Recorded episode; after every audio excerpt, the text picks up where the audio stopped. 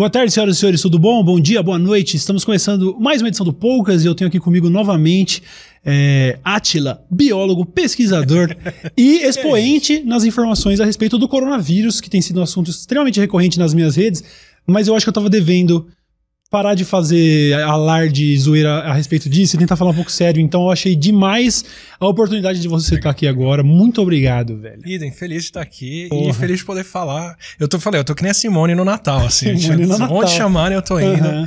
A ideia é passar a mensagem. É isso, é isso, porque eu acho de extrema importância. Cara, eu não sei se a gente acompanhou tão de perto algum outro caso semelhante onde a internet está extremamente efervescente e tem muita desinformação e muito alarmismo e muita gritaria sendo propagada. Eu contribuí com isso, não nego de forma alguma, mas sempre acho, conto com o bom senso do público de entender que se você está lá no meu canal, você está dando umas risadas pelo amor de Deus, eu cheguei a receber DM de um moleque que eu fiquei assustado que ele me mandou o link de um jornal falando sobre a chegada do corona no Brasil. E ele falou: E aí, Cauê, você viu isso daí? É verdade? Aí eu falei, bicho. É, eu não sou a fonte mais confiável que o jornal, entendeu? Toma cuidado com isso, sacou?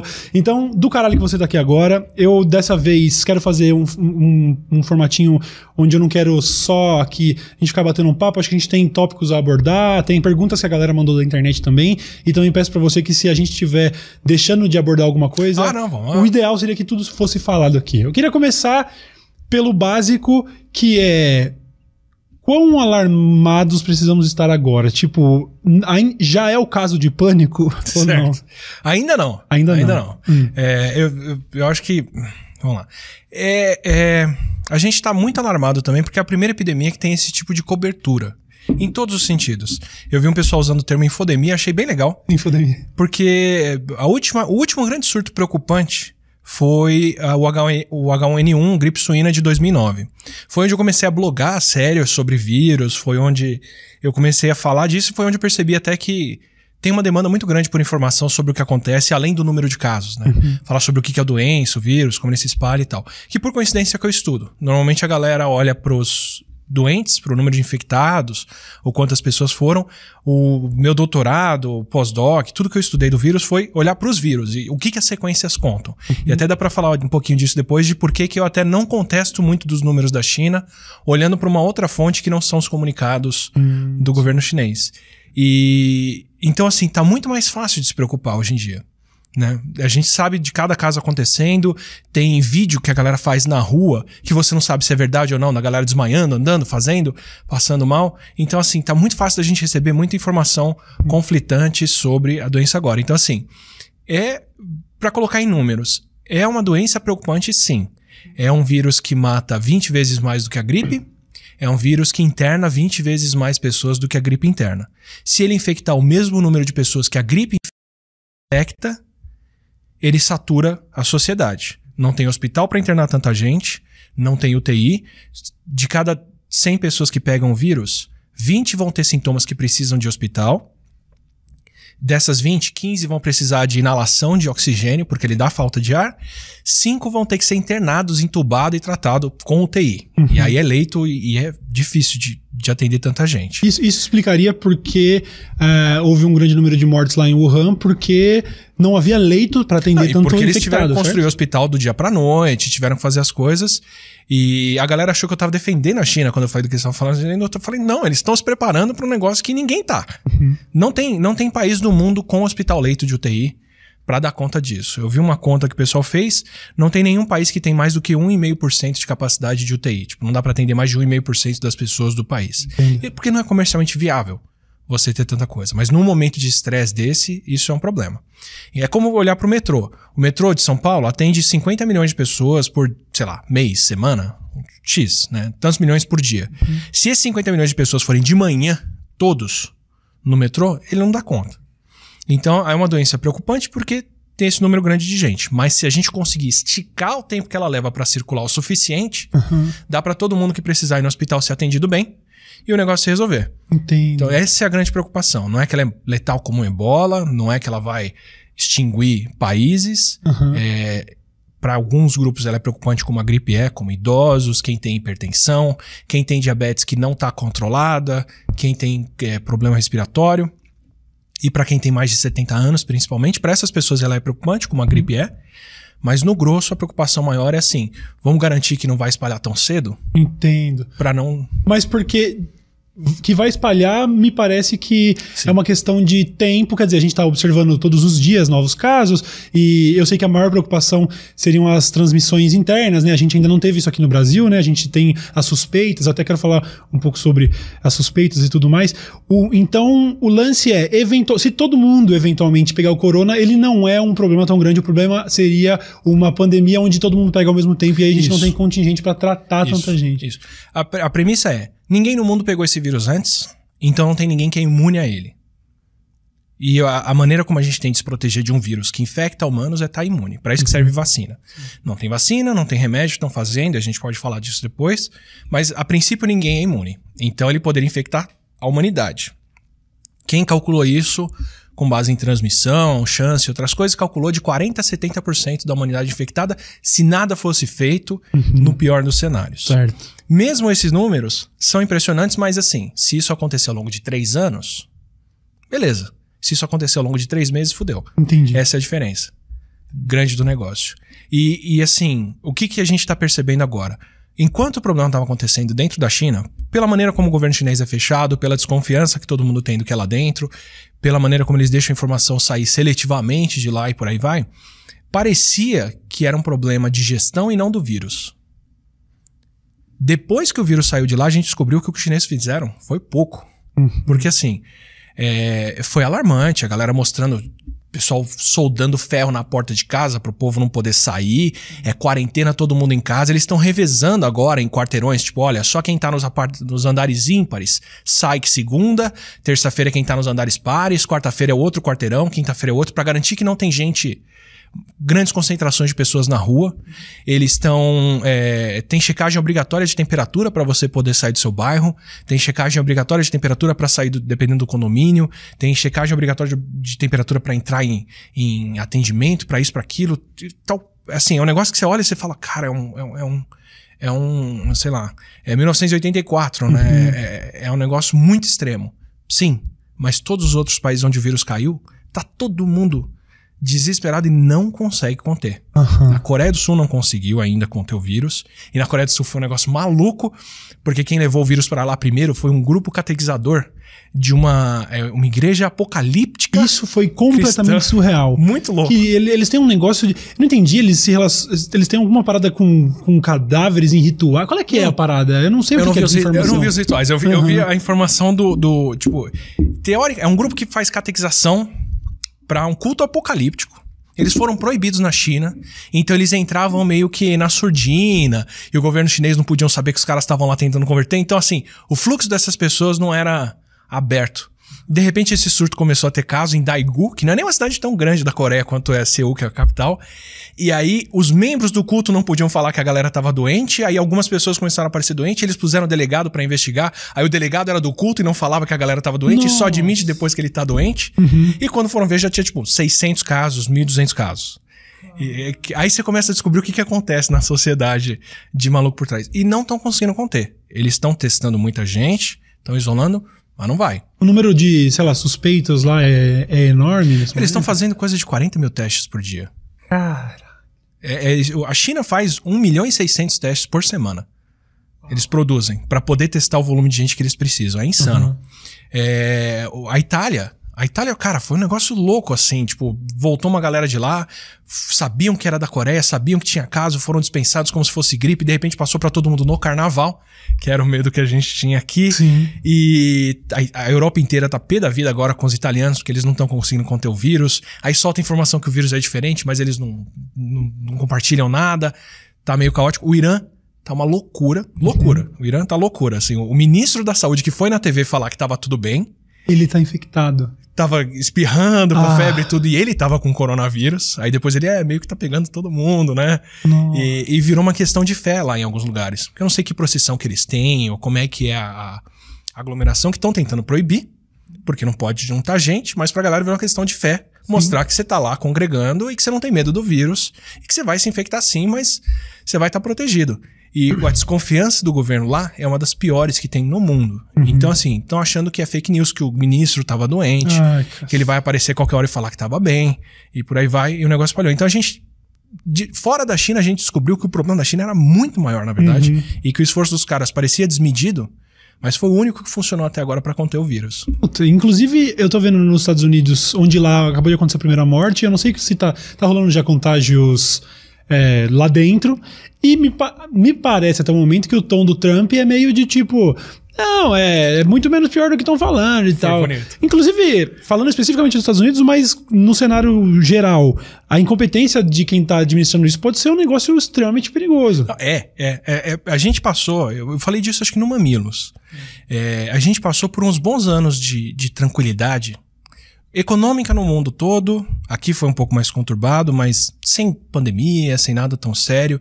E nesse período é bom para você ir desmontando, desmontando infraestrutura, porque não faz falta. Sabe, É como São Paulo. São Paulo teve um bom tempo sem manutenção de, de estrada, ponte, o diabo.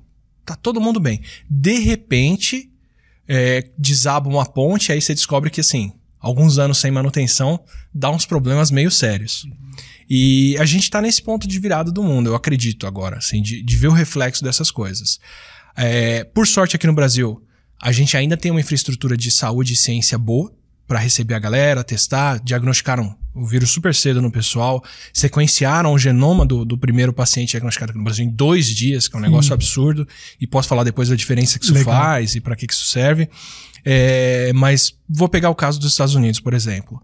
O, o, o Trump tá vindo. Tô eu dando uma de Felipe aqui, né? Do xadrez verbal. É, legal. de- ele tá vindo de vários anos de, de bolsa lá em cima, em que ele podia fazer o que ele quisesse. Ter, rolou impeachment dele, votaram pelo impeachment, mas o Senado barrou. E ele falou barbaridades, barbaridades assim, criminosas, na verdade. De virar e falar, entrando não, em méritos de. Você sabe, né? Não precisa. legalmente. É, é uma questão Pediu de bom interferência senso. da Ucrânia nas eleições do país. Assim, isso é o. o- Se, se tem uma coisa legal que ele fez, foi essa, por exemplo. Uhum. Comprovadamente. Mas tá tudo bem, a bolsa tá bem, o país tá bem, o pessoal fala, dane-se. Não é mais o caso. Uhum. A bolsa tá quebrando lá agora, é a pior baixa desde 2008, as piores baixas da história recente do país, e isso tende a continuar.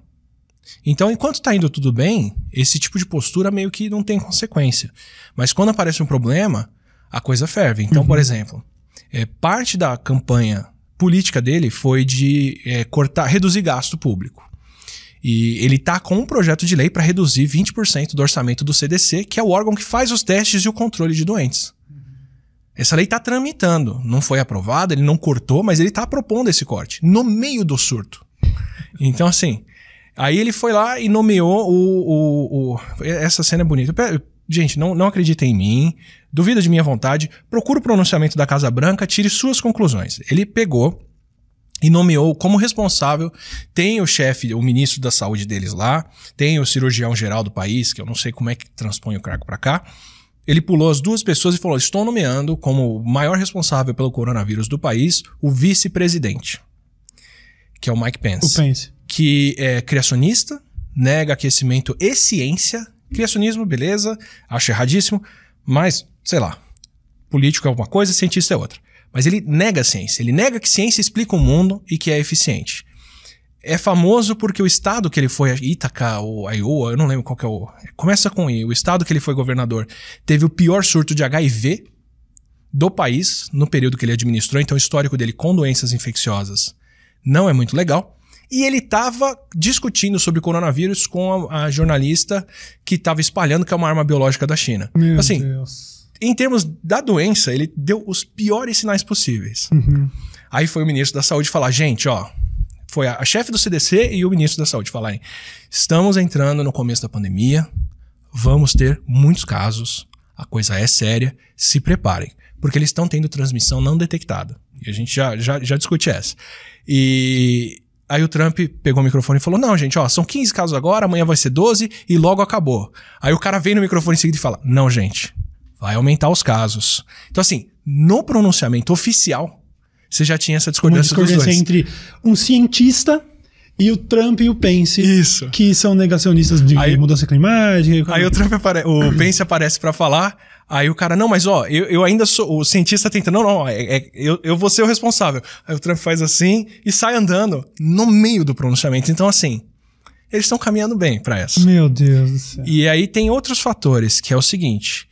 É, existe plano de saúde nos Estados Unidos, algumas pessoas têm cobertura, mas é um negócio que a gente não, não sabe calcular aqui no Brasil como é que funciona. Uhum. Posso dar um exemplo meu. Eu trabalhei lá um ano, tinha que ter um plano de saúde, eu era obrigado, porque em Yale, a última pessoa que foi sem plano foi uma canadense que ia ficar um fim de semana, estava grávida, teve pré-eclâmpsia, precisou ser internada, ficou na UTI, dois dias no UTI. Ficou internada no hospital dois dias para ter a criança, saiu com a criança, beleza, ela ficou devendo meio milhão pro hospital. Meio milhão. É, Dois dias. é incrível. Aí é eles incrível. falaram: ninguém entra aqui sem plano de saúde. Não é nem seguro, sem plano de saúde. Você não pode vir trabalhar na universidade. Fiz o plano da universidade. Sim, Que não Cobertura. deve ser. Não dá pra traçar um paralelo com o que é ter um plano de saúde no Brasil, que com, sei lá, 150 reais você consegue ter algum tipo de plano de saúde. Não é, não é bem assim. e já não é mais 150. É, não, tudo bem, beleza, vai. Eu também dei uma de desinformar. Mas eu- até onde eu sei, a- o cenário de planos de saúde nos Estados Unidos não, Po- é. Posso te abrir de boa. Era 500 dólares. Aham. Pra alguém que tinha 30 anos, tava em faixa de risco de nada. Ia ficar um período definido ali. E o meu atendimento estava restrito à costa leste, onde eu tava. Não é nem plano de cobertura nacional ou internacional. Era tipo, ó, o básico que eu preciso pra ficar nessa cidade. Porque se der merda fora daqui, não é problema deles. Caraca, era uma Que é o que eles cobertura. queriam. 500 dólares. Mas era um plano da universidade que no hospital da universidade cobria 100%. Porque ainda tem essa. Se você, pelo plano de lá, se você não tem os melhores dos melhores planos, e é uma parcela mínima das pessoas que tem, tem o rebate. Então você vai pagar o seu, a sua dispensa médica 30%, 40%, tipo a franquia, Sim. é você que paga. Uau. E se algum procedimento ali dentro não é de alguém do plano, então você está internado, beleza, você teve uma infecção, precisam descobrir que bactéria é essa, tudo é coberto, o exame, o teste, tudo. Mas o cara precisa de uma segunda opinião, porque ele nunca viu aquela bactéria. Se o médico que dá a segunda opinião não está no seu plano, ele você paga. Mesmo com o plano mais compreensivo possível, com a maior cobertura possível. 5 mil dólares, 10 mil dólares, fácil numa dessas. Eu lá, plano de 500 dólares, já era uma boa parte do que eu ganhava para pagar isso. Fui fazer café da manhã, cortei café da manhã com salsicha americano, cortei a pontinha do dedo. Cabeça. Ficou sangrando, só que não parava de sangrar. Eu ainda tenho um, tipo, um tequinho faltando do dedo aqui. Não foi nada. Falei, vou lá. Vou lá no plano de saúde, tem cobertura, vou lá no hospital. Peguei um Uber, fui pro hospital.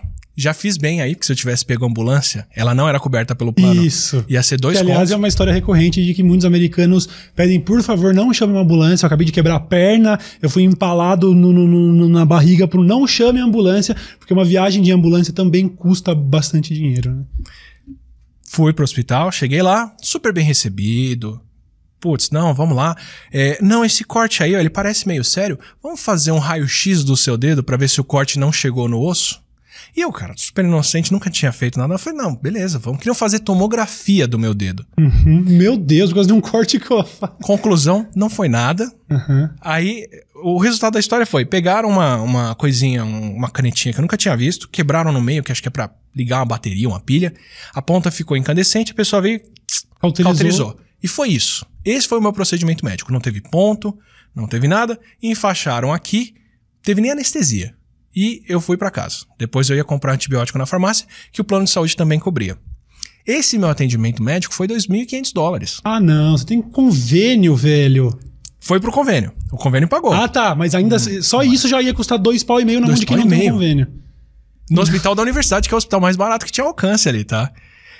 O, o, o antibiótico, a, a, a amoxicilina, algum desses que a gente paga 15 conto na farmácia aqui, 160 dólares. Porque tem isso também, né? 10 dias. Tem isso também, o escândalo da indústria farmacêutica nos Estados Unidos, sobre como a insulina tem, tá, em, tá em preços exorbitantes. Se você tiver, se tiver uma diabetes nos Estados Unidos, vende sua casa, amigo, porque você vai gastar por média de 600, 700 dólares por mês Tranquilo. com insulina. Tranquilo. Tá ligado?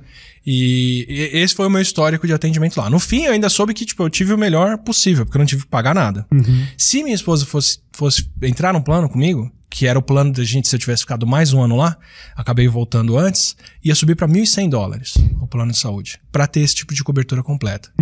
E mesmo assim, tem gente que tem que pagar uma boa parte disso. Então, tem alguns exemplos agora. O cara que volta de viagem, tá com febre, tá com tosse, pô, voluntariamente vai lá no hospital, recebe. O teste é gratuito, porque é o CDC que faz. O cara, beleza, deu negativo, tô ótimo, vou pra casa. Não, não. Tá aqui Você entrou no conta. hospital. Alguém veio te atender no consultório, você passou por aqui, coletamos teu sangue. Tudo isso tem que pagar, amigo. 3 mil dólares. Uhum. Negativo. Quarentena. O sujeito que foi pra quarentena. Ah, Como é que funciona a quarentena? É, ah, como aconteceu aqui no Brasil? O, o, o, o, o cara voltou da Itália com o vírus pro Brasil. Chegou aqui, eles falaram: bom, todo mundo que entrou em contato com ele na festa da família, que tinha 30 pessoas, vai ter que ser testado, vai ter que ser isolado. Beleza. Como é que fizeram esse tipo de isolamento das pessoas lá? Manda pro hospital, porque lá eles resolveram isolar as pessoas em hospital. Manda de ambulância, dois pau e meio de ambulância. Chega no hospital, testa, 4 mil dólares o teste, 3 mil dólares o teste. E aí o sujeito vai pra casa. Quer dizer, você é obrigado a ir pro hospital É um caso de testado. segurança nacional, sacou? É um caso de segurança nacional. Uhum. E a conta fica em 6, 7 mil dólares pra nada. Pra falar, tá bom, tá ok. Você acha que num sistema desse as pessoas vão voluntariamente no hospital se elas tiverem sintomas? Né? Eu não tenho certeza. Eu não tenho certeza se é corona ou não. Se é só, se é só uma gripe comum, vou ficar em casa. Ou, ou pior. Não, não, vou, continuar trabalhar. circulando. Exatamente. Vou trabalhar. continuar Não, circulando. não tem essa de vou ficar. em- Eles não têm paid leave pra Uhum, gripe. Exatamente, nem isso, né? Você não tem dispensa médica. Você não tem. Se você não foi trabalhar porque você foi atropelado, você não vai ser demitido, mas os dias que você não foi trabalhar não são pagos. Uhum. E é pago ali, na hora. Então, assim, você literalmente pode ser atropelado hoje e perder o teu salário. E ter que pagar uma despesa médica dessa, sabe lá Deus como. Uhum. Tanto que 67% dos americanos que foram à falência financeira foram por motivo de saúde. 67%. E, e motivo de saúde, assim, quebrei a perna. Por Uhum. um mês eu não pude trabalhar. Amigo, boa sorte. O problema é seu, queridão. Aí, você fala. Então, assim, eu nem, nem tô falando do SUS aqui, ou de como é que a coisa funciona, mas nos Estados Unidos o resultado disso vai ser: muita gente não testa, muita gente não, não descobre que tem o vírus. Quem tiver com sintoma de gripe, a não ser que esteja morrendo, vai trabalhar e vai passar esse vírus na empresa para todo mundo. Só as empresas grandes que estão, por enquanto, dispensando as pessoas porque eles sabem que é isso que pode rolar. Uhum. E eles não estão sabendo que o vírus está circulando. Então você pega um estado como Washington, eles estão indo para o quarto ou quinto caso reconhecido, já tem morte. E com 2% de mortalidade, 1% de mortalidade, você assume que para cada morte Isso. tem 50, 100 pessoas por trás Sim. doentes. Sim, é uma questão estatística. Poderia, porventura, um único infectado ser um senhor de 65 anos que morreu? Sim. Mas por uma questão estatística, se tá morrendo gente, deve ter um número muito maior de infectados. É assim que eu sei que a China não estava mentindo, é assim que o Irã não tava, que o Irã tá mentindo. Sem olhar para o vírus, que eu também vou falar, mas a China deu um número de mortos que é compatível com a letalidade numa epidemia. Eles têm, sei lá, 2.800 mortos, 70 mil diagnosticados. Eu espero mais o dobro de gente infectada, se não mais. Mas Pera, isso, isso... a longo prazo ou atualmente? Não entendi. isso até mês passado, assim, quando Tá. eles começaram a entrar no declínio, Aham. né, eles estavam em, em- com esses números, e aí todo mundo que entende de epidemiologia projetava, falava, não, olha, para a China estar reconhecendo 70 mil infectados, eles têm que ter uns 350 mil que eles não pegam. E é normal, no meio de um surto, esse negócio rolar, porque nem sempre o sintoma é forte, você tá com o corpo médico super saturado, tem gente ficando doente em casa que não quer falar que tá doente, por aí vai. sintoma, né? E ainda assim tá com Criança vírus, e né? adolescente não tem sintoma, não tem complicação. Então eles são, se imagina, alguns dos maiores vetores do vírus, porque não tem nada. Sim. Por um lado, ó, grávida super tranquilo, não tem risco para elas nenhum que a gente viu de especial. Criança e adolescente super de boa também, mas é, assim, eu falo isso projetando para lá. Mil ah, crianças e adolescentes dos 70 mil casos chineses, mil eram crianças e adolescentes. Cara, criança e adolescente vai pra escola, se junta, tem contato físico, troca fluido, não tem uma imunidade lá tão alta, pega um monte de vírus. Qualquer pessoa com filho na creche sabe que pega todas as viroses do mundo. Não são só mil que estão infectadas. Tem muito mais do que isso lá, mas não tem sintoma, não chega nem a contar número. Então, de boa. Então, assim, se espera que a China tivesse mais casos mesmo, porque é uma epidemia normal. É, e- porque é o normal de acontecer numa epidemia como essa. O Irã foi lá e falou: olha, eu tenho 400 pessoas infectadas e 49 mortos. É, não fecha a conta, né? Não. Aham. Tem que ter 4, 5, 2 mil infectados, no mínimo, com, com severidade, mas não sei quantos não detectados aí, pra isso estar rolando dessa forma. É, desculpa interromper. Essa, essa estatística poderia variar um pouco na Itália, onde a média de idade é maior ou coisa do tipo? Mas vai ser assim, 2 a 3%, sabe? Não, ze- a variação entre 0 e 1%, como aconteceu no Japão e em outros lugares, o pessoal foi super bem tratado e só pegou um pessoal mais novo, quem tava no cruzeiro e tal, até 2 ou 3%, que é o pior do que a China viu. Então, não tem como ser 15%, como é o que estão falando ali. E então, se imagina assim, a Itália, pelos os números da Itália já não batem de infectados que eles reconheceram com de mortos. Coreia também não, mas a gente sabe que estão catando. Agora, Irã falando 49 mortos, 400 infectados? Não, Mentira do governo. Ou não estão testando, ou estão negando que testaram É, e sabem. Pode ser Qualquer um dos dois é, é, é uma incompetência de qualquer forma. Aham. E os Estados Unidos estão nesse ponto agora. Eles estão com morto já, eles não têm números para justificar aquele morto. E olhando para a sequência agora, por que, que eu sei quem mente, quem não mente, o que, que acontece olhando para o vírus? Era o meu trabalho. Meu trabalho era pegar os genomas dos vírus e olhar para eles. Porque um vírus, quando espalha, ele é super pequenininho e ele muda pra caramba, ele muta muito. O vírus é o, o organismo mais mutante que a gente conhece. O HIV é o pior deles, por isso que o corpo não, não consegue pegar o vírus. Porque quando você está atacando o HIV que você tinha ontem, ele já está diferente hoje. Então ele está o tempo todo escapando do sistema imune. Coronavírus não é tão sério, mas muta bastante também. E aí o que eu faço? É como se você fosse ver, sei lá, um telefone sem fio, ou uma variação de palavra, ou uma variação de uma frase, mudando enquanto ela espalha pelo mundo, sabe? Alguém acrescenta uma coisa, alguém muda uma palavra, vai mudando, e você vai comparando e vendo o que é mais parecido, o que é mais diferente, para saber o que rola. Então a China. A China falava: temos um foco, é o Wuhan. Todo mundo que saiu da China infectado, todo mundo, tinha o mesmo tipo de vírus que tinha o Wuhan. Então, beleza? Se aparecesse um vírus novo diferente, sabe se ele muda. tá errado. A China tá mentindo. Ah. Agora, se todos eles são iguais ao Han, até aqui, todo mundo que tá doente veio de lá. Então condiz com o que eles estão falando. É só um foco de doença.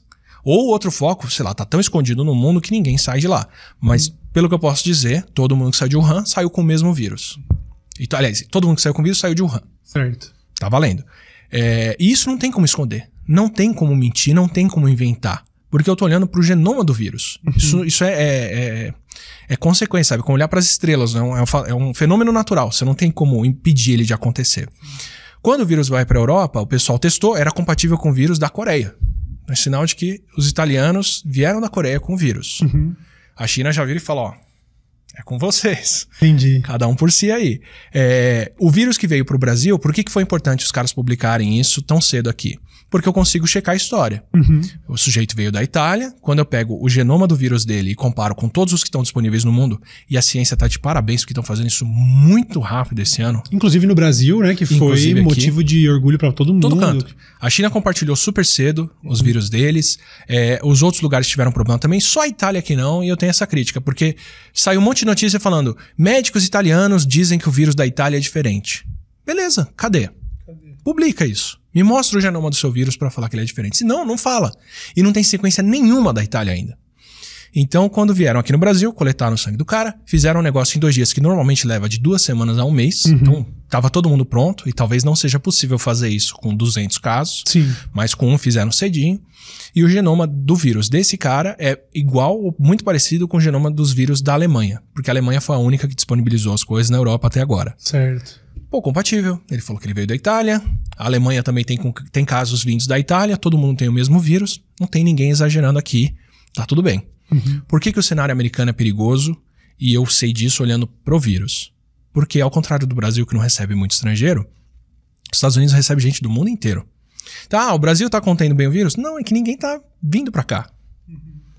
Né? Ah, o carnaval no Brasil. Amigo, quem vem pro carnaval é gringo com dinheiro e gay. Porque o carnaval aqui sempre foi muito inclusivo. Se você for gay, eu acho que não é uma boa época Pra vir pro Brasil, de qualquer forma, né? Se ele lê jornal, ele já mudou de Você já- ideia. É. Tem outros lugares pra ir. Uhum. E se você queria ir pro Rio de Janeiro pra ver o desfile lá, você vê o que tá rolando, você vê um pouquinho de mortes, É, né? a situação da água, alguma coisa assim. Então, vamos ficar na Itália, vamos fazer um carnaval por aqui, tá todo mundo bem. Por isso que eu não tava preocupado com o carnaval. Uhum. É, porque pra ter vírus espalhando no carnaval aqui, tinha que ter pessoas infectadas aqui. Sim. E quem ia trazer o vírus de fora, meio que não veio. Os Estados Unidos não, eles recebem muita visita. Então, cada caso que eles detectaram veio de um canto diferente. Tem gente que veio do Irã com vírus em Nova York, teve gente que veio da China com vírus na Califórnia, teve gente que veio da Europa com vírus. Então, pra eles, já é muito difícil de impedir o vírus de entrar, muito mais do que pra gente. E quando chega em 10 casos detectados, estatisticamente, você já tem casos que você não pegou. Uhum. Pelo menos uma pessoa em 10 não tem sintomas, se não mais, dependendo do período é mais ainda, pode chegar a 20, 30%. Tipo, todo mundo uma hora pode manifestar sintomas. Acho que 80%, 88% de quem pega o vírus tem febre. Mas às vezes demora para a febre acontecer, e se a pessoa desembarcou antes, você não vai ver. Certo. Então, mesmo aqui no Brasil, quando chegarem em 10 pessoas que testaram positivo, saiba que já tem vírus circulando aqui.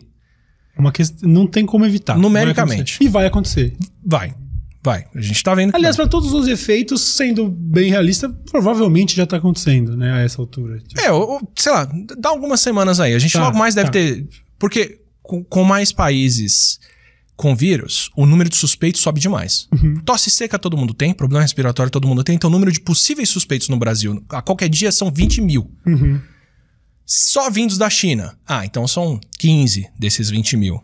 Ah, vindos da China, Itália, Irã, França, Alemanha e não sei o que. Ah, são 300 suspeitos. E é Eles- aí que a gente chega no número de suspeitos que assustou tanta gente, eu É. inclusive, porque daí é tanta notícia de coronavírus que você vê lá o número. O Brasil já tem 180 suspeitos. Calma. É isso. Não é. Ele não tá apresentando todos os sintomas e provavelmente tem coronavírus. Na verdade, ele é suspeito porque ele esteve em tal lugar e tá com gripe. Então, isso, é isso. Pode. Ele possível. Talvez não tenha e não tem nada a ver. Das 40 mil pessoas gripadas nesse momento que viajaram para algum país, Uhum. 250 vieram de países que agora são preocupantes. Se Entendo. dobrar o número de países preocupantes, vão ser 500 suspeitas. É isso. Uhum. É, mas confirmados, quando a gente chegar lá pelos 10 ou 15 confirmados, especialmente se forem na mesma região, é bem provável que já tenha gente que passou e não soube que pegou. E uma hora a gente vai descobrir a transmissão local. É a próxima fase e é o que deve acontecer. Nos Estados Unidos isso já foi. E eles nem viram. Porque eles já têm a morte, eles já têm três estados diferentes, em pontas diferentes do país, com pessoas que ninguém sabe de onde pegaram o vírus. Uhum. E para os vírus que eles olharam de perto, eles são muito diferentes. Então, Washington tem duas pessoas com o vírus que já compartilharam o genoma. Eu fui lá olhar o que, que tinham descoberto. São vírus que caem no mesmo grupo e eles são mais parecidos entre eles do que com qualquer outra coisa. Então você fala, beleza, veio todo mundo no mesmo canto. Mas entre eles, eles são muito diferentes. E isso me fala que assim, é um grupo, mas esse grupo deve ter 500 membros, 200 membros e não dois. Uhum. Pra ser tão diferente assim, só seria muito estranho ver de uma, sei lá, de um grupo de dois, três, quatro pessoas, né? Então eles já têm transmissão local estabelecida, não estão sabendo, não estão vendo, e eu falo tranquilamente que eles já têm dezenas, se não centenas de casos, mas ainda não reconheceram. Em parte por causa desse tipo de sistema de saúde que eles têm, que não incentiva ninguém a ser testado. Na Coreia você não paga nada para testar. Se for internado, você vai de boa para casa. No Japão, você não paga nada, vai de boa para casa. E mesmo assim as pessoas evitam porque é um empecilho, ninguém tem que ficar de quarentena, você vai perder É, Sobre a trabalho. tal, a, tal, a tal etiqueta. Como seria a etiqueta viral que estão é. falando? Sobre como países asiáticos têm a tendência a saber se comportar melhor nesses, nesses momentos, né? E uma das coisas que o pessoal fala da China é essa, assim, que foi a resposta mais rápida, mais bem estruturada e mais forte que já tiveram para uma epidemia e que só funcionou porque foi a população mais complacente, mais disposta a obedecer. Tem, tem bons e maus motivos para eles estarem dispostos a obedecer. Exatamente, né? Nem tudo é, é vindo da nobreza, mas é fato que. Mas ali, Uhum. nesse momento, funcionou. E, mas nos Estados Unidos não tem nenhum dos dois. Você não vai ter nem a complacência das pessoas, nem o incentivo para É, fazer é a isso. grande bomba relógio do mundo nesse momento. Assim, seria, o, seria o cenário mais, mais preocupante, né? Dos Estados Unidos. então. Dos países desenvolvidos, eu coloco, vai. Ah, sim. se pensando no Irã e no que tá rolando lá, pode ter outros países que vão passar pela mesma coisa. Uhum. Mas dos países desenvolvidos, os Estados Unidos com certeza, embora seja o que tem a maior capacidade médica de lidar com o problema, é o que tem a pior capacidade econômica social, assim. É maior, é- é- pode existir uma grande oferta de, de médicos, mas você não vai ter dinheiro pra isso lá. Que Exato, surreal, exato. né? Completamente surreal. Eu, inclu- inclusive, tem, eu lembro de quase dois amigos, um deles que foi internado com uma dor de garganta e saiu do- do- devendo 2 mil dólares. E um outro brother que teve uma crise renal, de, de cálculo renal, Aí e esse ferrou. saiu devendo coisa de, se não me engano, de, de 9 a 12, alguma coisa assim. Com seguro viagem, com não sei o É, quê. você se fode muito. Cara, eu, não- eu realmente tava meio leigo com relação a Imagina esse... que é 20% das pessoas precisando ser internadas. Porque aí não é 4, 7 mil dólares num teste. É nessa escala, 18 a 100 mil dólares. Uhum. Tá? Um, aqui em São Paulo, um dia de internação de UTI particular é 12, 15 mil reais. Uhum. Porque, cara, é, um- é uma equipe médica dedicada a você. É caro. Sim. E, e, assim, eu acredito de verdade que se o vírus espalhar esse ano ainda, como ele pode se espalhar nos Estados Unidos, isso vai afetar a eleição deles. Uau. Porque tem o Bernie falando de, de é, Medicare, Medicare e... e tal. O que nem, nem, nem tô dizendo que vai fazer ele ser eleito ou coisa assim, mas num caso de corona isso fica muito mais evidente É, do né? problema que é o negócio. Uhum. E tem o Trump que tava surfando no, no, no boom econômico até agora. Só que o cenário pelas próximas semanas ou meses é o PIB dos caras ir pro chão. Porque Uhum. fábrica fecha, indústria fecha. Seattle é, pega Microsoft, Amazon, Salesforce, algumas das maiores companhias estão em Seattle. Todas já estão mandando todo o pessoal para home office. Já anunciaram. Uhum.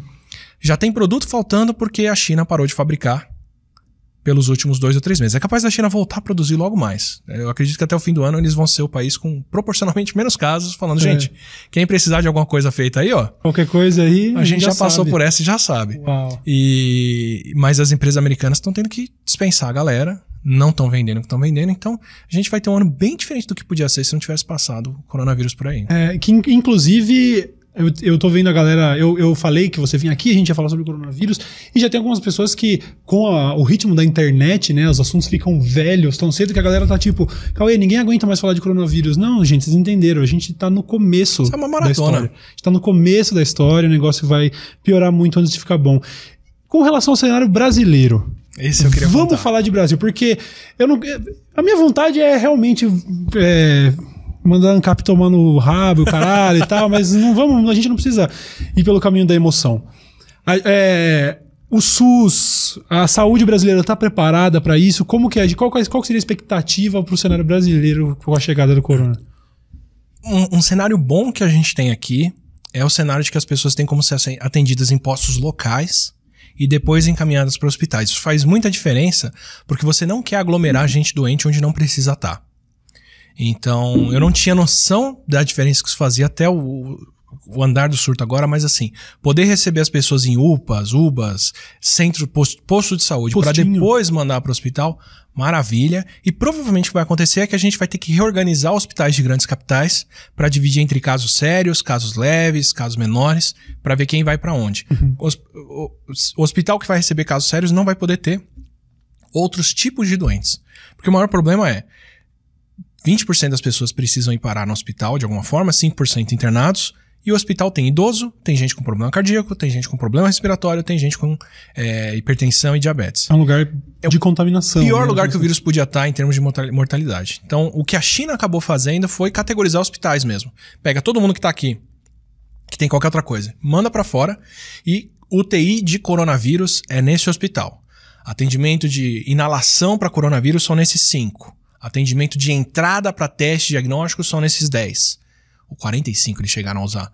A gente deve ter que chegar no esquema desse, mas a gente tem um hospital e eles são centralizados o suficiente pelo SUS para poder parcelar e dividir a galera assim. Então, Mas eu que sou leigo e tenho essa tendência, que, acho que de muita gente, de querer falar, ah, porque o governo, caralho, a gente tem que falar de, de, de, uma parada mais específica, que seria a administração da saúde do, do país e tudo mais. A gente é, pode contar com uma organização competente no sentido de administrar isso, ou é pra gente ter medo porque por causa dos nossos líderes? Qual é que é? É uma incógnita. Ah, Deus, De verdade. Atila, me ajuda, É, não, Atila, eu- eu falo- porque isso, isso não foi testado. Esse ano a gente testou no, a gente testou o Mac esse ano. Uhum. É, ah, nem pega. Nossa, deixa quieto. Eu me arrependi dessa pergunta já. Esse ano testaram o Mac. Estamos no Mac, não foi. O Enem é um, é um fenômeno que acontece há 20 anos. há 20 anos. Tem imprevistos, tudo, mas geralmente são imprevistos. E Antes da galera xingar, tem imprevisto em todos os governos anteriores. Não tô tentando passar o pano pra ninguém. Mas geralmente esse imprevisto acontece em impressão de prova, em distribuição de questões, porque é uma parte que tem que ser feita fora do evento e não se tem controle. Isso sempre teve prova vazada, não sei o quê. Problema interno de infraestrutura e análise de resultados, até onde eu sei, foi um pouco inédito. Uhum. E isso foi uma situação de estresse levíssimo. Sim, e, Aplicado. e previsível, né? Quer dizer, você tem uma, É. uma série de fatores que o corona traz que não. É. não- Tudo, tudo vai. E, e eu não sei avaliar. Tudo, eu acredito que tudo vai depender, principalmente de quantos cargos técnicos continuam sendo ocupados por pessoas competentes e técnicas. Eu não faço ideia de como está a situação no Ministério da Saúde, mas pelos boletins e por tudo que, tudo que fizeram até aqui, tô, tá dentro do esperado. Tá legal, beleza. As notas são técnicas, tá tudo bem, não tem ninguém negando que existe o coronavírus, Uhum. que imagem de satélite funciona ou não, que teve problema ou não com prova, não sei o que, como a gente viu em outras situações. Então, assim, dos cenários parece ser o melhor. Legal. como que o vírus vai entrar aqui? Esse eu queria muito te contar. Ah, É, Sexta-feira, eu eu queria apontar porque com o Zika, tava todo mundo cagando porque era doente pobre. uhum. Porque pra ter mosquito, pra ter microcefalia, pra ter condição de vulnerabilidade, era canto do Nordeste e a galera tava. Tanto que chegou a se cogitar que era desnutrição que causava microcefalia, ou que era maus hábitos, não sei o que assim. Você primeiro rotula tudo, depois você atende o problema quando você descobre que é um problema sério. A, a dengue tem um pouco desse estigma social Tô- também. A dengue não cagando chega pra onde eu dengue. moro. Caguei, sacou? Uhum. É, é literalmente isso. É, HIV, putz, foi doença de gay. Foi doença de viado, sabe? E é, nisso o Brasil ainda deu um exemplo fantástico. é, que o resto do mundo paga pau pro que o Brasil fez até hoje. A gente conseguiu conter muito bem o vírus aqui, porque fez campanha de camisinha e tudo, porque tinha uma comunidade muito ativa aqui que fez esse tipo de coisa. Vídeo Varela, inclusive, que é um cara fenomenal, né? Em vários sentidos, esse é um deles. É, o coronavírus, não por enquanto. Porque o coronavírus, na China já tá contido. Ele vem pra cá agora da Europa. E de brasileiros. Quem, é, quem vai pra Europa não foram as, as empregadas nesse momento, né? Sexta-feira passada, fui eu na XP gravar o Primo Cast com, com o Thiago Negro. Gente boa, foi um papo super legal no podcast, tá no ar hoje pra quem quiser ver, é, sobre o impacto econômico do coronavírus para né, o que, que muda nos mercados, como que a galera vai fazer pra trabalhar de casa, foram falar de análise de bolsa de mercado, de ações porque tá no chão, falando pra galera calma que o vírus passa, e tal, tudo legal até aí. Acabamos de gravar, a gente desce, e aí eu tava conversando com é, um dos outros participantes que virou e falou: Mas e aí, Atila, você acha que o carnaval trouxe o vírus pra cá? Aí eu falei, cara, não. Pro vírus circular no carnaval, ele já tinha que estar aqui. Eu acho muito mais fácil o vírus ter vindo de avião com alguém vindo da Europa. Aqui, onde a gente tá, Faria Lima é muito mais zona de risco do que carnaval. Não que rico não pula carnaval, mas tá chegando agora. E tá chegando com essa galera. Isso na XP, sexta-feira. E a gente tá aqui na Faria Lima, É, certo? só pra quem não sabe, nós estamos na Faria Lima neste momento. Vim de sandália, inclusive, pra me passar por um estranho aqui pro vírus não chegar perto. Mandou bem. Ah, eu fui no, eu, eu- antes de começar, eu fui comer um pão de queijo no boteco aqui, porque eu tinha uns gourmet, mas eu falei, não, porque rico tá trazendo esse bagulho, eu vou no, no boteco. Aí fa- falei isso pro cara, te juro, no prédio da XP. Falei, ó, eu acho mais provável aparecer por aqui, em Faria Lima, do que sábado confirmam o segundo brasileiro com o vírus, domingo afirmam que o cara trabalhava onde? Na XP. XP. Na XP. Puta Então- que pariu. Além de tudo, o Atila tá profetizando as paradas. eu tô com um pouco de. um pouco de, de, de, de, meio medo. né? Acontece. Tá todo mundo meio em pânico porque o desconhecido causa medo, né? Mas de qualquer forma, é, eu recebi várias perguntas também a respeito do que nós individualmente podemos fazer nesse momento. Tanto dos, dos métodos de supos- que supostamente protegem e tudo mais, e como se comportar nesse momento. Muita gente perguntando, por exemplo, sobre o uso de máscaras. E aí, devemos? Qual é que é? Por parte. Vamos lá. Primeiro, tem uma coisa que é muito difícil. Eu já tô me contando pra não passar o dedo no olho, a mão no Eu olho. voltei, aqui, da, eu ser voltei do boteco e eu fui lavar a mão. Eu pensei, bicho, eu toquei na maquininha de cartão. Eu tenho certeza que eu cocei a cara nesse meio tempo. Tô paranoico, mano. Não, é, vai ser aqui. Eu- mas eu acho isso muito louco, ser previsível a esse ponto, assim, de poder brincar. Não, vai ser na Faria Lima, vai ser E aqui na. foi, e cara. foi. E foi exatamente. Profeta. É, é muito difícil da gente falar de método de prevenção, cura, isso aqui para um negócio que não tem cura, porque a galera quer uma resposta. Tipo, o básico todo mundo sabe. Lavar a mão, passar o álcool gel na mão, evitar pessoas tossir ou espirrar escondendo aqui. Todo mundo sabe, mas todo mundo quer uma resposta nova do tipo, não, mas ó, só aqui entre nós, você der o aperto de mão e, e fizer o gargarejo ali com, com dente de alho na boca, ó, só pra você, pega nada. Você tá curado. E, isso não vai vir de resposta. Então, primeiro, desconfiem de qualquer resposta desse tipo com receita caseira, com outras coisas e por aí vai. É, máscara é uma coisa que, assim, governos estão falando para as pessoas não usem. Deixem as máscaras para funcionários de saúde, porque as que fazem diferença, que são as máscaras técnicas que fecham para respirar, só quem é profissional sabe pôr e tem que estar sem barba, tem que estar com o rosto lisinho, a máscara tem que fechar, dá até dificuldade para respirar e por aí vai. E essas estão faltando, então eles querem priorizar para essa galera. E a máscara que a gente vê na rua e pode comprar, meio que não segura o vírus. Eu, Atila, não consigo virar e falar não usa, porque tem gente que vai se sentir mais segura com o É, negócio. se de alguma maneira vai E- e- né, confortar alguém, né? é capaz até de aumentar a chance da pessoa pegar o vírus. Porque com a máscara ela relaxa, não limpa tanto a mão, Uhum. leva a mão pro olho, leva a mão pra boca e pega. Além do que eu vi que essas máscaras descartáveis de farmácia, em questão de quatro horas de uso, ela já saturou, ela Ah, já não está mais te protegendo. Aquela porra daquele vídeo do 5 Minute Craft, que a outra pega um papel toalha, passa o elástico e põe aquilo na cara. Primeiro que nada daquilo funciona. Então, primeiro que quem faz esse tutorial na internet tinha que ser preso. Primeiro. Porque tem isso, tanto dos de gastronomia, qualquer coisa. Tem, tem. Tá cheio de. Eu vi, eu vi esses dias o caso de uma criança, uma menina de 12 anos, que tentou reproduzir um tutorial onde a mulher pega um açúcar derretido e pega uma. como se fosse uma batedeira, porque se você jogar um fio fino de açúcar na batedeira, você consegue fazer como se fossem uns Ah, fios é, de decoração. o, o algodão doce, É, né? a menina botou fogo na porra da cozinha, velho. Não, sabe? Então, esse negócio de tutorial de internet, muito menos pro coronavírus, gente, pelo amor de Deus. Não, o papel toalha vai dar ó, meia hora ele tá desmanchando na tua cara. É, Fica à vontade, você quer fazer, mano. Boa sorte. Então, assim, receita caseira, tutorial, essas coisas, não, desculpa, não, não rola. É, máscara, eu não sei, eu não consigo recomendar por isso, entende? Porque, é, sei lá, se a pessoa vai se sentir mais segura, eu não vou falar não, tem lugar que é hábito cultural, mas pode ter um efeito protetor que dá uma displicência até para as pessoas e elas acabam Entendo. é, eu, eu acho mais.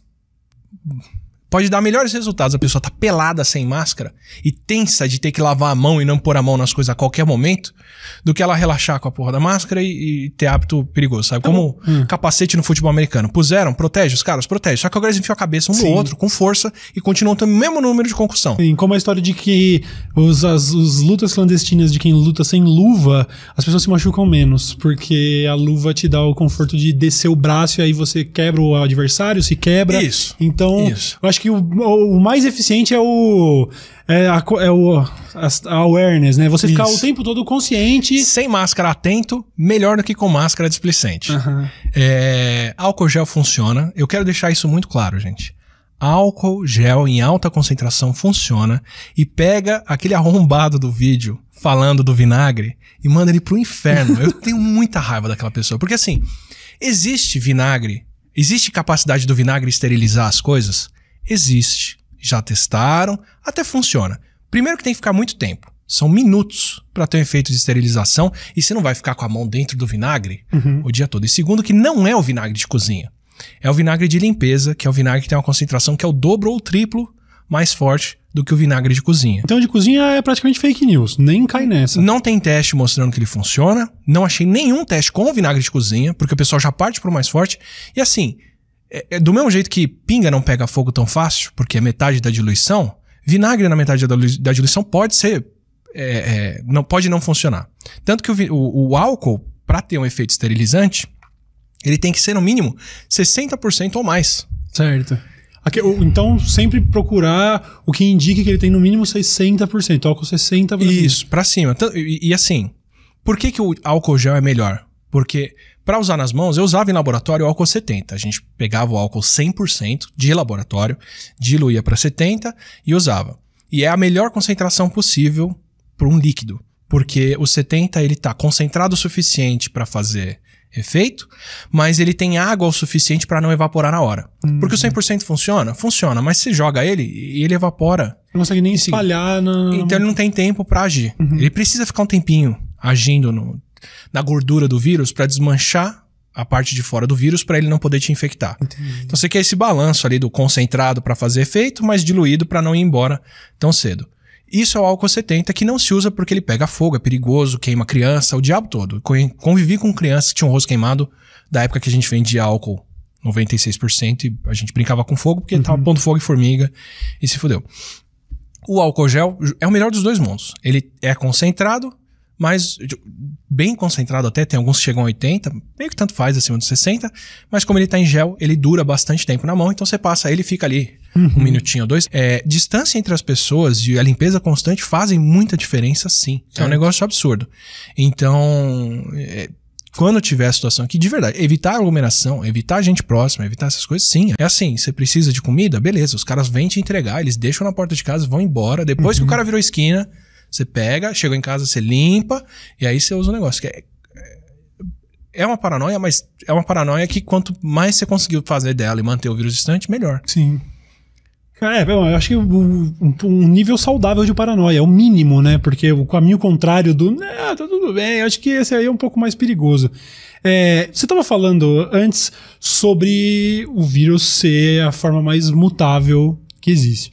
E aí eu, como leigo, já começo a pensar, sabe, talvez influenciado por cultura pop, então, peraí, tá mutando, tá mutando o vírus, então o Corona 2, o Corongo, Corongozilla tá vindo aí, então. Como é que funciona isso? A gente pode ver, eventualmente, uma versão pior dele, essa mutação pode ser para ele ficar mais forte? Qual é, que, qual é que é o lance da mutação? A gente pode ver versões diferentes dele, que vão ser perigosas por outros motivos. Funciona assim. É, o vírus, de verdade, ele muda o tempo todo, ele é super variável, mas essa variação é dentro de cada pessoa. A variação que a gente vai ver na natureza depende de que vírus que é passado de uma pessoa para outra. Então a primeira coisa que a gente procura no comecinho do coronavírus lá atrás era ver se ele já estava bem adaptado para humanos ou não. Porque ele é um vírus de morcego, ele reconhece morcego. A gente queria ver se ele era capaz de reconhecer humanos, enquanto a gente ainda achava que ele estava ali há pouco tempo e que ele não circularia bem. Então vamos olhar, vamos ver se o vírus é capaz de reconhecer humanos. Da primeira vez, a primeira amostra que o pessoal compartilhou o genoma e olhou para o vírus, baseado no que a gente conhecia antes, todo mundo falou: ah, não, não tem, não tem assinatura para reconhecer bem humanos aqui não. Parece ser um vírus que, do que a gente conhece, não reconhece humanos bem. Isso foi a primeira impressão e o pessoal foi experimentar com ele em laboratório para ver se ele reconhecia células humanas ou não. Quando fizeram os experimentos, mostraram que sim, ele reconhece humanos muito bem e não reconhece morcego mais. Então tem duas conclusões bem legais daí. É, uma problemática, outra aliviante. A primeira aliviante é: não é uma arma biológica. Porque se fosse uma arma biológica, iam ter adaptado ele para humanos como a gente sabe fazer. E não de um jeito maluco que a natureza inventou. Certo. E, então qualquer conspiração, por exemplo, de que a China fez isso por causa de mercados financeiros ou porque a indústria farmacêutica tal, tal, tal, teria sido feito por humanos, meio que cai por terra quando você entende que. Exato. Uhum. Tem, tem histórico de armas biológicas. Prometo até na próxima live que eu fizer de vírus explicar como já se desenvolveram vírus de armas. Vírus, vírus como armas biológicas e falharam miseravelmente toda vez, mas não tem assinatura nenhuma ali para falar que ele é uma arma. Pelo contrário, se alguém fosse adaptar o vírus para humanos, não teria seguido o caminho que esse corona fez, porque o outro era mais garantido, bem estudado já. Por outro lado, como ele já está muito bem adaptado para reconhecer células humanas, isso indica que ele já está em humanos faz tempo. Foi inclusive o que fez o pessoal meio que olhar para o pangolim e falar. Ah. Porque quando foram ver o vírus do pangolim, que é aquele tatuzinho que não tem nada a ver com tatu, mas que também estava com coronavírus, e todo mundo achou que fosse o intermediário do morcego para humanos, uhum. o vírus dele já estava super adaptado para humanos. Também tinha as mesmas mutações. Então, o que, que eu, como alguém que analisa para isso, penso? É mais fácil do pangolim ter pego o vírus da gente, já adaptado para humanos, uhum. do que do morcego. Ele é. meio que é efeito colateral do negócio e não vingança dele que conseguiu passar o vírus pra gente. Entendo. É, isso olhando para o vírus lá. Então, a primeira grande pergunta que a gente faz olhando para mutações: já está selecionado para circular em humanos? Já. Provável que ele já estivesse circulando e a gente não soubesse, em pequenas quantidades, em grupinhos de pessoas. E o que aconteceu em Wuhan não foi ele pular de bichos para humanos, mas ele pular de populações humanas isoladas para uma grande população metropolitana. Certo. Tudo parece ser. Isso aqui, daqui a um ano, um ano e meio, a gente vai ter um cenário mais claro, mas Parece ser o caso. Segundo ponto para olhar para o vírus: o que, que ele está mudando dentro de humanos? Tudo que a gente olhou até agora, e cada país que isola o vírus e faz o que o Brasil fez é muito bem-vindo, para a gente poder comparar, mostra que em cada canto o vírus está indo para um lado. Isso daí é meio que ele rumar sem caminho. Uhum. Não tem uma grande tendência para dizer que o vírus está fazendo isso ou aquilo. O que é esperado numa epidemia e é coisa pacificadora, assim, tipo, beleza. É triste que ele já está bem adaptado, mas ele não parece estar fazendo nada de novo.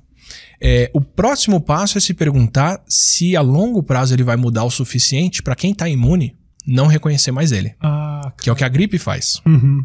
Só que isso leva milhões de pessoas infectadas e um ano, um ano e meio para acontecer.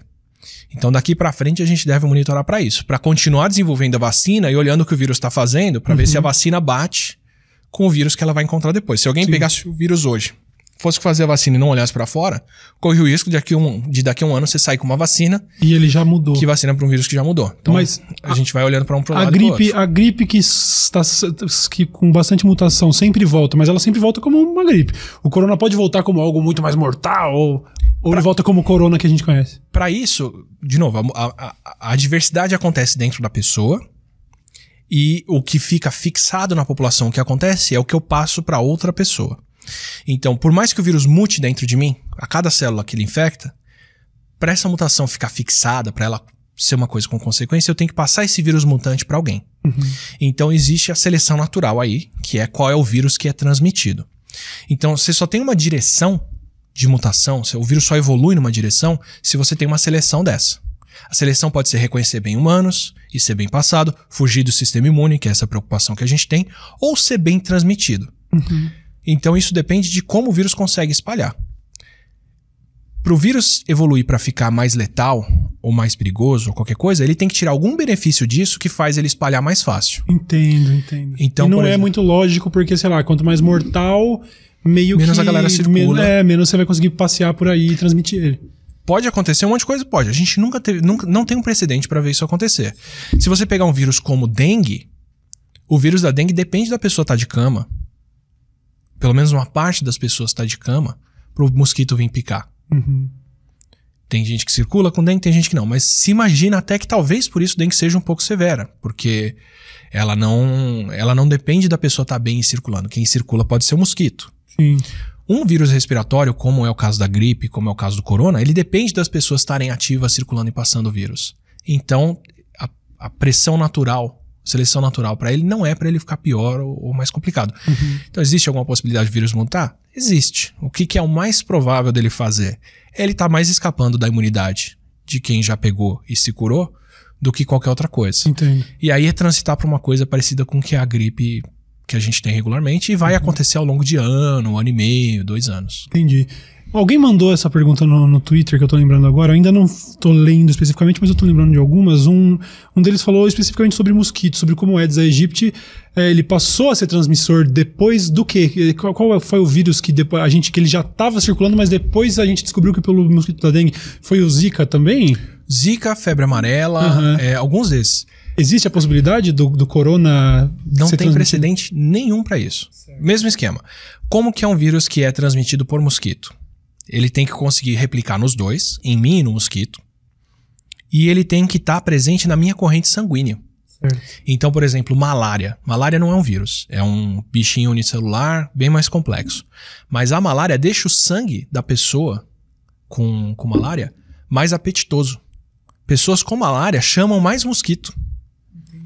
E quando chega de noite, que é o horário que o mosquito pica, a malária sai no sangue, que é o que dá a febre nas pessoas. Ela sai dos glóbulos vermelhos e vai para a corrente sanguínea, que é para o mosquito, na hora que sugar, sugar a porra do parasita da malária. Uhum. O que parece a princípio um negócio meio diabólico, mas é o que a seleção Evolução explica. É a seleção natural explica, né? Porque Exato. é o único jeito dela existir. Não é que ela, ela não é. Eu, bom, enfim, esse é um. Quem não fez isso não passou. Uhum. Isso. Todos os outros que não conseguiam fazer isso não passaram. A malária, porventura, é isso. É isso. consegue ser apetitosa para um mosquito. Ah, eu acho fantástico isso. É, é, realmente é incrível. É Coitado incrível. do sujeito com malária. Sim. Mas o plasmódio consegue fazer isso. O plasmódio, o bichinho que causa malária, se eu não me engano.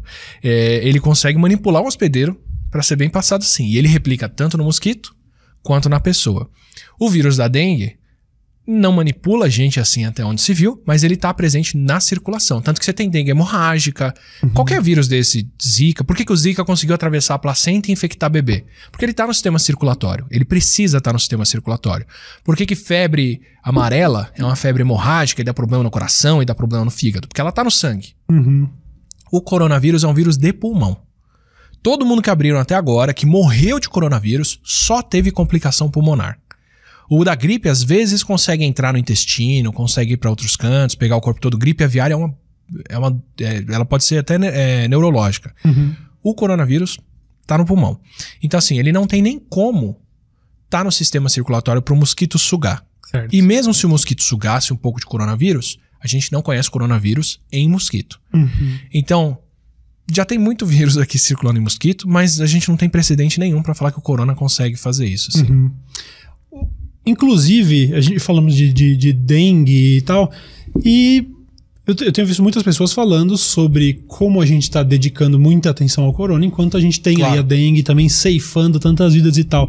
Até onde isso é prudente de nesse momento falar, é, mas tem a dengue também, ou, ou todas as prioridades deveriam de fato estar voltadas para se preocupar com o coronavírus. A gente é muito displicente com dengue, sim, uhum. e acredito que em parte porque dengue atinge Porque tem uma questão social aí da dengue. Quem tem menos dinheiro e por aí vai, o que dá pra prevenir o mosquito no seu condomínio. Você pegar o Guarujá, por exemplo. O Guarujá inteiro tem uma infestação de mosquito todo ano. Alguns anos eles conseguiram conter, mas geralmente não. Se você vai pra Acapulco, eu acho, aquela região que fica o hotel do, do, do Silvio Santos e tal, não tem mosquito. Certo. Porque os caras pagam um serviço particular de dedetização. E aí você pode curtir sua praia, curtir seu hotel sem o Aedes aegypti te passar a dengue. Então, né, a dengue tem esse tipo de controle. Diferente de um vírus respiratório que todo mundo respira Uhum. e meio que pode passar. Mas o, o, o grande ponto que eu entendo é assim: o problema é que o corona pode trazer num curto prazo. Da galera ser internada e hospitalizada. Faz sentido nesse momento você ter essa atenção pra ele especial, sim. Tanto que foi por isso que eu parei com a brincadeira do, de ficar olhando pro coronavírus e esquecer a dengue e as outras coisas que a gente tem aqui, porque se ele chega no país, vale a pena atrasar a distribuição dele o suficiente. A longo prazo, o que pode acontecer é que daqui a dois anos, um ano, ninguém tá nem tomando mais a vacina de corona e assume ele como mais um vírus respiratório, como a gripe, Uhum. que você pode pegar no inverno e beleza. Mas a, a curto prazo, pelo tanto de internação e tudo, justamente para não ter os 50 milhões de pessoas entrando no metrô de uma vez, Uhum. vale a pena segurar ele sim. Segurar. Boa, boa. É, deixa, eu, deixa eu começar então a pegar alguns dos tweets que as pessoas mandaram com perguntas específicas. Ah, por exemplo, o Evandro, que também é podcaster, grande abraço pro Evandro, mandou. Qual foi a fake news mais bizarra até o momento que você viu sobre corona? Porque tem algumas aí bem sinistras, né? Cara, eu, eu acho que a mais nociva. Bizarra tem várias. Eu, eu nem presto muita atenção. Eu presto atenção nas que são nocivas. Certo. Nas que estão promovendo um negócio que vai contra o que funciona de verdade. Então, sei lá, toma chá de boldo. Você vai se vacinar quando tiver vacina e tomar o chá de boldo? Beleza. Uhum. Ah, toma chá de erva doce. Você vai lavar a mão, passar o álcool gel e tomar o chá de erva doce? Toma o teu, teu chá. Saquei. O que Agora, não, aham, aham. não use álcool gel. Use vinagre pra limpar a mão. Puta que eu pariu. Não, não, não, sabe? Beleza, fala qualquer coisa, mas não atrapalha um negócio que funciona. Aham. E o, o- essa, esse tipo de fake news e congregação pelo bem das pessoas pra ungir contra o coronavírus, ah, já acho complicado. Já é complicado justamente porque ninguém tá aqui atacando a fé ou os rituais de ninguém. Mais grandes aglomerações são É isso. impróprias. Então, É- é- sim, é pior ir fazer uma vigília, sacou? Vamos nos reunir no templo da Universal. É pior, é pior, sacou? Dá vontade de falar, vai no sereno então, aproveita, se beija bem. Que, não, é- de verdade, é, é, é isso, é isso. Assim, Uhum. Fake news pra mim, as complicadas são essas. Sim, então, sim, sim. É, de verdade, gente, qualquer coisa que, a partir do momento que o vírus estiver no Brasil, evita aglomeração. Pelo bem, vai ser pra rezar, vai ser pra ungir, o que for, reza de casa, faz o teu, fica à vontade, mas não se junta. E coisas que vão contra a indicação de Ministério da Saúde, é, é isso, assim. É Sim. isso. E já tem, putz, tome não sei quantos banhos, coma isso, não coma aquilo, não sei o quê. É, deixa, come, não Mas eu come. entendo, eu, eu entendo a histeria, porque realmente tá todo mundo com medo, é um negócio desconhecido e a gente fica, ai meu Deus, o que fazer? Então vão surgir esses métodos alternativos que as pessoas acham que, ah, essa é a resposta. En- Enquanto na verdade a resposta ela é até entediante. Mantenha-se, É, com as- mantenha as mãos limpas, evite aglomerações. É entediante porque é incompleta também, né? Porque ela não te garante, ela não te protege. Isso. Ela né, evita que o negócio chegue, mas ela não garante que você vai estar protegido. Por garantir, garantir mesmo só quando tiver vacina. Sim. E, e, e é um ponto que eu tenho. Isso é uma crítica que eu posso fazer ao Ministério da Saúde tranquilamente, ao governo atual tranquilo. Na eleição, todo mundo sabia que o WhatsApp era importante. Todo mundo fez campanha. Quem tá eleito? Fez campanha no WhatsApp, fez meme, compartilhava vídeo à torta e à direita. Tá aí CPI de, de, de, de WhatsApp e, e redes sociais pra falar de que foi impulsionado, não foi. Enfim, nem sei o quanto que, que, que importou, mas claramente quem tá eleito fez uso pleno Uhum. De, de mídias sociais. O Brasil tá com 99% dos celulares com WhatsApp e 93% daqueles que usam, usam diariamente. E não tem uma porra de um canal do Ministério da Saúde fazendo videozinho, fazendo meme, fazendo fotinho, pedindo pra galera compartilhar. Não juntaram um monte de influenciador numa casa lá no Rio de Janeiro pra fazer vídeo de campanha e compartilhar o que era da hora? Por que, que não faz isso agora? Coisa que você tá fazendo, inclusive, né? Fica informação, o Atila no momento. Se você não tem o aplicativo Telegram, se a gente, a gente tá falando aqui sobre mensagens e tal. O Telegram tomou as notícias aí durante muito tempo, é um aplicativo de mensagem também, um pouco menos, menos popular do que o WhatsApp, mas ainda assim, instale o Telegram e aí a gente vai dar um jeito de colocar aqui nos comentários ou na descrição o canal de informação que o Atila tá fazendo no Telegram, porque lá Ah, ele já manda os videozinhos prontos para download, você baixa essa merda e já manda no zap da família. Pelo amor. Sacou? Faz é, é, essa eficiência que vocês têm para compartilhar bosta. Pra compartilhar as fadinhas se juntando com a Edis pra matar o É, corona. isso. Sabe, assim, essas coisas do. Eu tô, pior que são engraçadas. São, a, a galera fazendo meme com a dipirona do SUS. A dipirona do SUS espancando o coronavírus. Aqui você não vai se criar, caramba. Cara, é, eu acho muito importante. Eu sei que eu, já, eu tenho a minha parcela de histeria acerca do negócio, mas é importante, cara. É um, é um trabalho muito pequeno, porque eu, eu, tô, eu fico mais preocupado porque eu acho, sei lá, eu acho que eu sobreviveria ao corona. Eu sou um cara forte como um touro.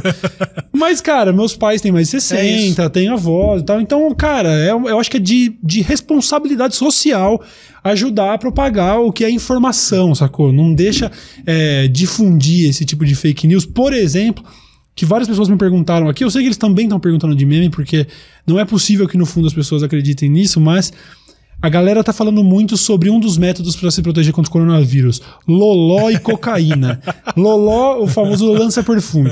Eu ainda que eu acho que existe, aí você pode, não sei, me, me confirmar ou não. Talvez exista algum fundamento, porque eu acho que se eu lavar a mão com um lança-perfume, eu mato o vírus. Mas não é baforar isso na lata que vai te proteger. Eu queria saber de você aí a informação. Perfeito. Só, só pra falar da, da rede social antes, obrigado por lembrar. É, tanto no Twitter quanto no Instagram, em arroba oatila, eu tô fazendo boletim. Não é diário, porque de verdade, gente, eu não vou ficar fazendo vídeo todo dia também se não tem um negócio. Eu não quero saturar as pessoas do que não é importante. Eu tô mais assim, ó, tipo, aqui é preocupante, aqui não é, mudou, não mudou, então não é uma coisa. É só o que é relevante. Certo. E no Telegram o grupo é Corona Underline Atila. E todos os videozinhos estão lá bonitinhos, formatadinho pra você baixar e poder jogar pra avó, pra tia, pra quem for.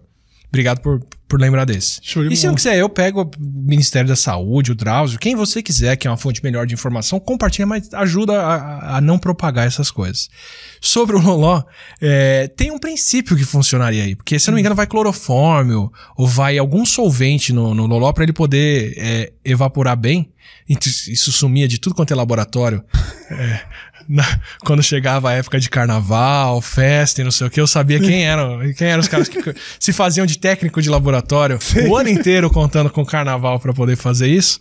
Hum, E isso é solvente. Então, assim, se você tivesse como besuntar as vias aéreas todas, constantemente, com, Nossa, com o Loló, vai morrer de algo muito pior, mano. o vírus já chega dissolvendo ali. É, vai já dissolver chega e você desmancha. também. Mas também vai É desmanchar o legal, teu, teu, porque teu... enquanto antes de dissolver o corona, ele já dissolveu o seu cérebro, então talvez a conta não feche. É, é, acho que é o mesmo princípio da cocaína, assim, tipo, o ponto dela tá secando o sistema respiratório, assim, pro vírus cair naquele deserto e morrer, já aconteceram algumas coisas antes que são mais preocupantes. É, não, não sei. Então aí, de repente, sei lá, se você tem o hábito, beleza. Você vai continua, fumegar a casa, né? Nossa, de- não, não, não vai por esse caminho. Não vá por esse caminho, por favor. Ah, deixa eu ver, o que mais temos de interessante das perguntas? Muita gente falando sobre máscaras e todas as coisas que a gente já abordou. Eu não sei, se tiver algum, algo de que a gente ainda Tem, não falou, tem um, tem um negócio que é seríssimo que é, ah, o corona causa infertilidade. Porque, só pra falar de uma outra coisa, né? É, essa é a primeira epidemia que a ciência realmente está sendo feita de maneira aberta. Isso eu acho fantástico. Normalmente, você consegue ver isso com jornal. Eu cansei de receber notícia que o pessoal, pô, Atila, o que que você acha disso? E a hora que eu bato no jornal, tem um paywall lá. Você não é assinante. Nada contra o UOL, brigadão por receber a gente aqui, mas Mas o UOL tem? Ah, não, mas a Folha tem. Tem a Folha. Tem? Tem? Ah, eu peguei alguns ali. Aham. Mas assim, pra coisas de primeira ordem, às vezes É, é, né, importante estar um pouquinho aberto. Os jornais científicos foram muito criticados por isso. Com o surto de ebola em 2014, é, os principais perceberam que eles tinham que deixar os artigos abertos e compartilhados desde cedo. E agora, com o corona, é 100%, cara. Não encontrei um artigo científico com resultado importante, por Uhum. mais cara que seja a revista, que não está aberto e disponível para todo mundo desde o primeiro dia. Legal. Então eu consigo falar que, ah, leva seis dias para a pessoa ter sintoma e poder passar o vírus. Eu vou lá, faço o boletinzinho falando, é, mesmo quem não tem sintoma tem o vírus no sistema respiratório e pode passar ele. Isso aqui porque o artigo está aberto, disponível, gratuito. Mas ao mesmo tempo, a galera pode botar uns resultados muito malucos no meio e falar. Inventaram lá que tinha pedaço do HIV no corona, publicaram como artigo científico num repositório de artigos e era mentira, Que que não era por que compatível. fariam isso? Eu sinceramente não sei, cara. Não sei. E, e, e agora publicaram um resultado parcial falando: olha, o vírus reconhece um tipo de coisa na célula que o testículo tem. Então pode ser que o vírus consiga infectar o testículo.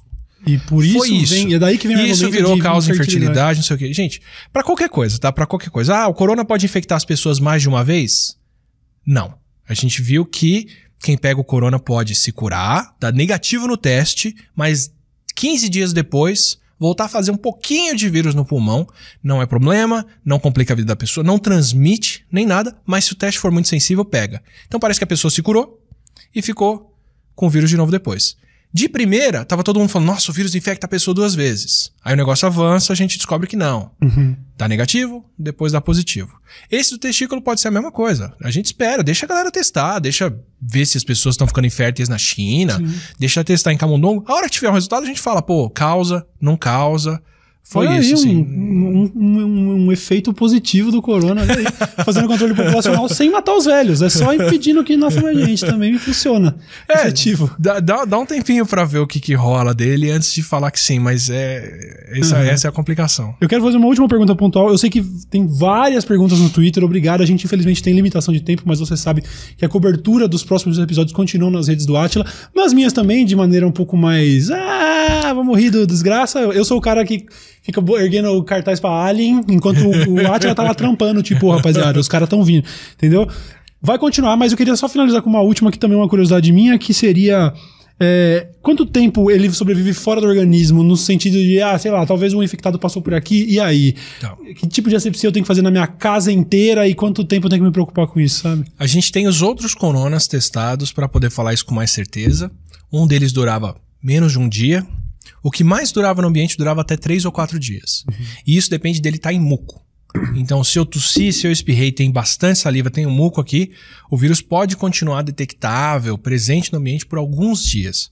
Não é suficiente para pacote que vem para cá. Isso, que também é. Fica contaminado. Aliás, é um aspecto que a gente não abordou, que eu também acho que seria legal até ter falado um pouco, é sobre a xenofobia envolvida nisso, que eu também, com, com piadinhas aqui e ali, também contribuí. Esse negócio de, ai, pra que comer morcego? Desconsiderando todo um cenário cultural e o caramba. Então, vamos colocar também é, um, é, essa consciência, porque eu, eu ouvi de um brother ontem, sabe, falando assim, ah, não sei o que, o cara era japonês, né? Esses japoneses estão tudo com vírus, não Com quero. italiano não tem ninguém assustado. É, ninguém tá assustado com os italianos, né? Pois é, os americanos aí que vão fuder com o planeta, tá tudo bem. Então vamos tomar cuidado com esse negócio. Pode pedir um pacote da China, porque o seu pacote da China vai ficar 30 dias num Curitiba container. É o guardião É silencioso isso, ali. Curitiba é o guardião do meme. Então, aqui, relaxa, aqui na distribuição de Curitiba o seu vírus vai morrer ali. Pode continuar pedindo coisa do Wish e do caramba, tá? E, e se for limpar se for fazer as coisas, são alguns dias, sim. Uhum. Mas, assim, já testaram quase qualquer produto de limpeza doméstico. Funciona, cobre superfície muito bem e tal. O ponto maior é manter a distância. Mas se tiver com dúvida, tá, recebeu o pacote, tem medo, passa um pouquinho de álcool gel no negócio. Beleza, sabe? Ninguém vai. Uhum. Sim. Vai, vai ficar cessado. E tem uma fonte de fake news sobre a China muito boa. Esse eu consigo dizer do porquê eu tinha esquecido de falar antes, que é Taiwan. Taiwan tá aproveitando o momento pra ficar soltando umas barbaridades da hora, assim, pra, tipo, fuder com a vida da China Aham. e soltar. Então, às vezes, dependendo de onde você recebe essa informação, pensa quem, quem vai se beneficiar Isso. falando que esse negócio é ou não é assim, né? Aham. Pô, show de bola, Atila. Eu queria, por mim, eu tenho certeza que isso aqui era um papo pra ficar duas, três horas. mas eu ainda quero que você volte aqui. Eu quero que você seja desses caras que são frequentadores do programa. A galera fica muito feliz de ver você por aqui. Os senhores sabem, acompanham o Atila nas redes sociais, cuidado com desinformação. Acho que buscar algum conforto nas estatísticas e entender que. é, ainda que seja alarmante, fica tranquilo, é. tipo, não, não vai também enlouquecer aí, porque. Não, quer- ó, não próximos a passos, próximos passos sem medo. A gente vai continuar detectando gente que tá vindo com vírus de outros países. Quanto mais países tiver, mais gente vai vir. Então nem vale olhar para o número de casos suspeitos, porque vai subir muito se tiver mais países com vírus. Enquanto a gente vai detectando um ou dois, por enquanto foi só em São Paulo, deve ser Rio, BH, Brasília, cidades que recebem mais tráfego internacional, tá tudo bem. Saiba que quando chegar em 10 ou 15, já deve ter alguém infectado circulando. O próximo passo é descobrir pessoas infectadas aqui no Brasil por quem viajou e não é, que vieram de fora infectadas, ou direto pessoas infectadas no Brasil que não sabem com quem elas tiveram contato, quem viajou, que é o estado que os Estados Unidos já tá. Aí a gente muda o estado de alerta, que é o que a gente tá agora, pro de mitiga, pro de contenção, que é isola essa galera toda, faz quarentena desse povo e tenta manter. Isso é o plano de emergência do Ministério da Saúde. Até chegar lá, eu não tô nem olhando. Tantos casos suspeitos, tal cidade com confirmado ou não, não muda a vida de ninguém. Se chegaram de contenção, muda de quem tá em volta, eles se lascaram. Mas pra gente ainda tá tudo bem. Se a gente começar a ter transmissão sustentada dentro do país e não gente vindo de fora com o vírus, é, o Ministério dava 100 casos, pode ser menos, isso vai mudar de acordo com o nível de cagaço geral. Aí a gente entra na fase que é mitigação, que é bom, o vírus chegou, vai ficar, vamos fazer o possível para ele não circular. Aí a vida muda nas cidades que tiverem isso, Sim. com trabalhar de casa, escola fechando, creche fechando, faculdade fechando, comércio sendo restrito e por aí vai. Aí, então até chegar nesses pontos de alerta, meio que não muda. Vai chegar neles? Eu dou como certo. A questão é o tempo. Se vai acontecer agora enquanto a gente tá no calor, ou só no inverno, quando tá certinho, bonitinho, pro vírus chegar aqui de todo canto. Mas aí a vida começa a mudar, a gente conversa de novo, recomenda pra galera que faz e sim. tal. Mas de verdade, gente, é, a, a preocupação é essa, é de ter uma infraestrutura, de garantir que a nossa boa infraestrutura atenda todo mundo. Não é que Isso. vai todo mundo morrer, não é que é um vírus especialmente letal, mas se a gente for displicente, se for complacente, ele pode causar um problema maior do que precisaria. Isso, e se você aí, você, algum conhecido, eventualmente pegar o corona, a gente falou aqui, né? O, o, o mais importante é que a gente não tenha uma pandemia descontrolada, os casos vão continuar acontecendo, são inevitáveis. É o isso, faz as é pazes com continuar. quem você fez o mal na Terra. Tô brincando. É. Você pegou o vírus, tá com, tá com sintomas, fica em casa, se Uhum. isola, não sai por aí, não deixa o vírus espalhar, faz a tua parte, porque pra grande maioria das pessoas, principalmente pros mais novos, não vai ser problema, mas evita garantir que né, os mais velhos não vão pegar e que a gente não vai deixar quem tá mais desfavorecido sofrendo com isso à toa. E eu vou estar lá, arroba o Atila, Twitter e Instagram, e no youtube.com.br Amarino, acho que quinta-feira. Eu vou tentar fazer uma live toda quarta-noite pra falar do que aconteceu na semana, pra quem quiser. Sem pânico, sem nada, só contando os últimos casos, mas até mudar esses estágios, tá todo mundo bem. É isso, vamos com calma, vamos com calma. A taxa de mortalidade até os 50 ainda é, é muito baixa. É né? 2% ou menos. Pra Não, adolescente, menos de isso. 25 é 0,1%, é Então, menos do que a isso. gripe. Tem uma, toda uma faixa etária aí que tá mais fácil você ganhar na- no, no- no jogo do bicho, na quadra da, da, da, da cena, do que você morrer de corona. Então, vou pé no chão, vamos com calma, acompanhando as informações. E a gente ainda vai, não sei quando, mas a gente ainda vai lembrar.